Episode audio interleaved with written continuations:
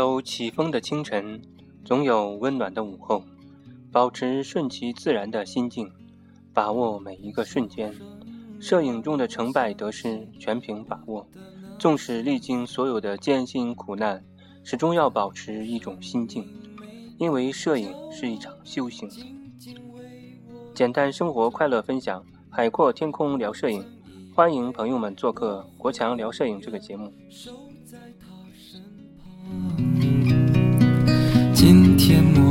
们已经离去，在人海茫茫。法国巴黎的一个清晨，一位和蔼的老人收到一张来自中国的明信片，献给一位八十岁还在拍照片的人。我亲身感受到了一个有责任感、对一切充满希望的摄影师是如何面对生活的。您让我尊敬。却难以效仿。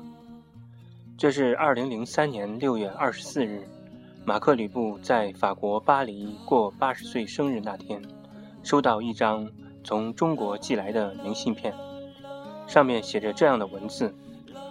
而寄这张明信片的人，就是中国著名人像摄影师萧全。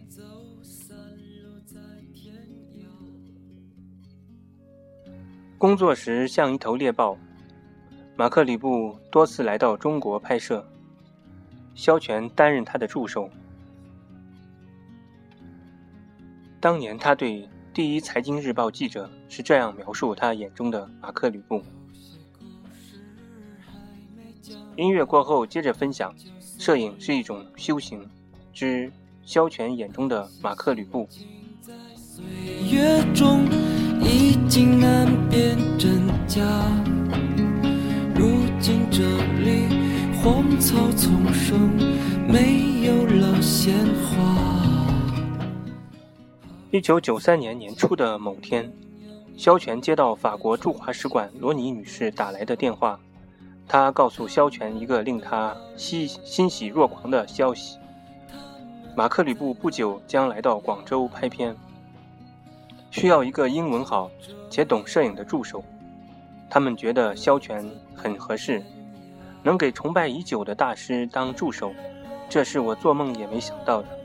十多年前的记忆，依却依然让萧全激动不已。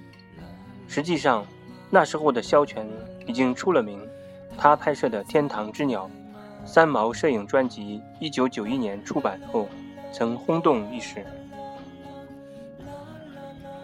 六月的某个中午，萧全见到了盼望中的马克·吕布。记得那天，他穿着一件毛衣，满头白发，看起来像个学者。就这样，一老一少，一中一外的两个人，开始扛着相机，整日在广州的大街小巷上游荡。马克·吕布像一头猎豹。总是能敏锐地发现令人兴奋的猎物。对文化符号的敏感常常令萧全感到惊讶。有一天，他见到马路边一幅宣传画，走过好几米后，他才发现马克·吕布正在用相机瞄准那幅耐人寻味的画。画面上，一个大拇指向上翘着，正在弹一枚硬币。只要是和马克·吕布在一起。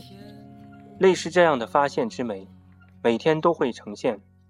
后来，他们还一同去过深圳。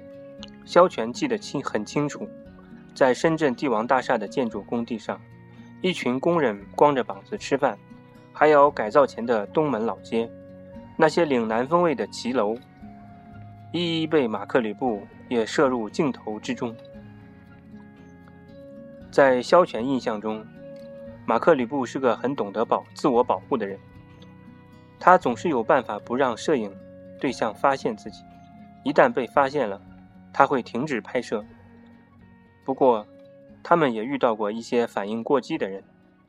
有一次，萧全和马克·吕布在上海的一条弄堂里闲逛，看到一个正在用铁钳夹蜂窝煤的老太太后，马克·吕布机敏地举起了相机。他们之间的距离只有三四米远，老太太很快就发现了这有个外国老头在拍自己。没想到这个身材矮小的老太太居然抄起铁钳就朝马克吕布奔了过来，他吓得撒腿就跑，老太太就举着铁钳在后面追。马克吕布对这种事情挺理解的，在国外他也有类似的经历。萧全说：“生活中有时很吝啬。”作为一个国际知名的摄影大师，生活中的马克吕布实在是太简朴了，甚至有朋友开玩笑说他是抠老头。萧玄笑着说：“马克吕布买芒果的故事给他留下了很深的印象。”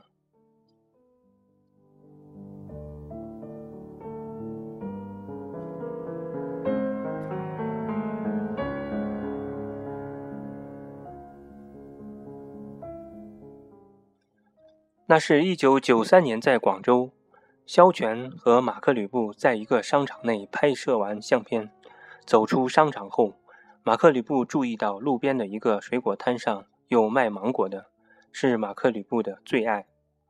于是，萧全走上前去问了价钱，价钱并不离谱，但是马克吕布还是觉得贵，摇了摇头，然后不甘心地走开了。萧全回忆说。当时马克吕布低着头向前走，无精打采的样子，觉得有趣极了，于是拍下了那个背影，至今还保存着那张照片。在第三届国际画廊博览会上，马克吕布于一九七一年拍摄的一幅照片，武汉标价为人民币十七万元。他可不缺钱，他可能是他的习惯吧。萧全介绍说。马克吕布吃饭也很简单，几乎每天都是点个鱼和青菜。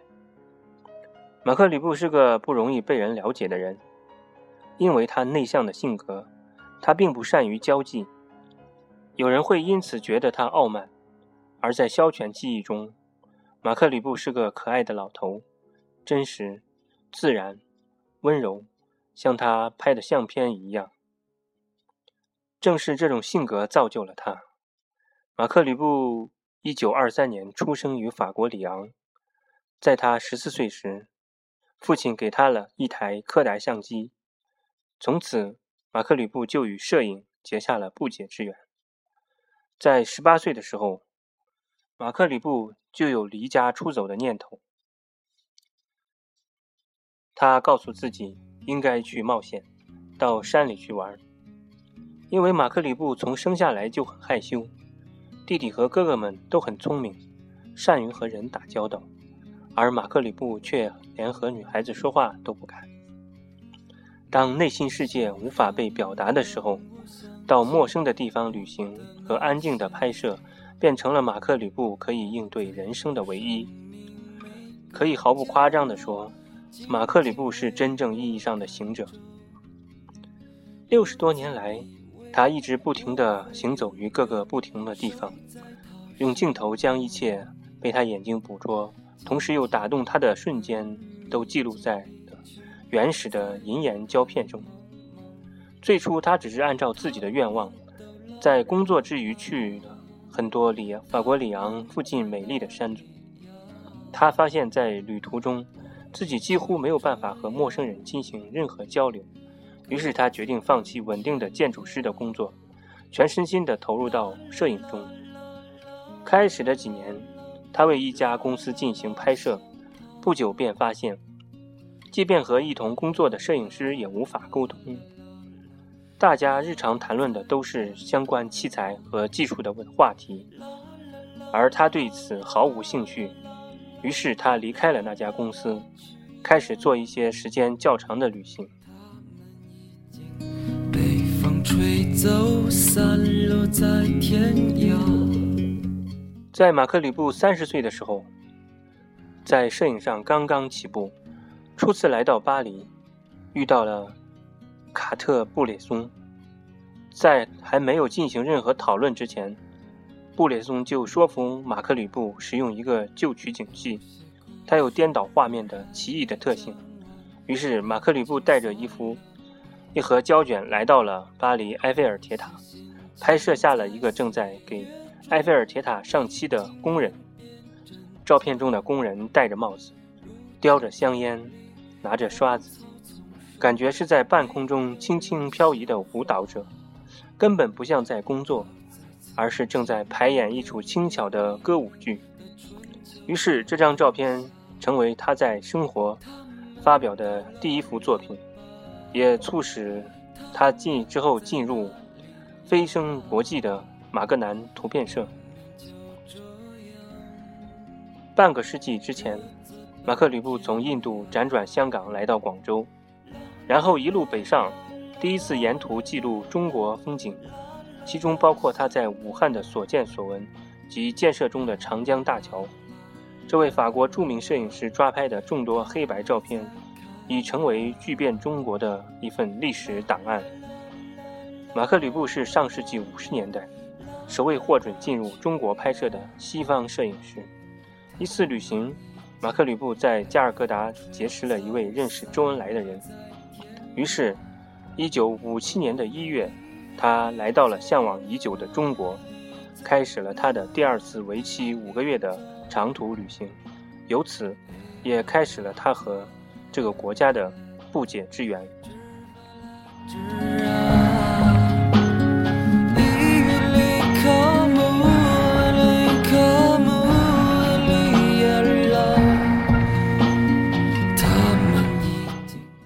马克·吕布发现自己爱上了这个地方，虽然他不会说中文，而且当时外国人是不允许和中国人随便说话的，但是马克·吕布却非常喜欢以这种方式和角度观察这里。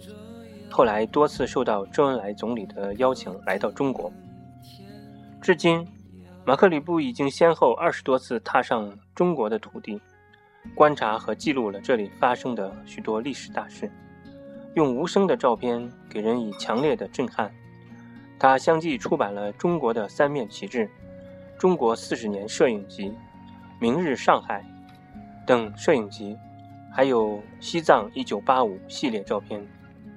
当回过头来谈到对自己这些摄影作品的看法时，马克·吕布这样回答：“那些相片只是一些琐碎的细节，它们不代表任何观点和价值判断。”更无法为中国历史变迁提供见证，而我喜欢拍摄很细节的东西，很多人所不关注的细节，我觉得那很重要。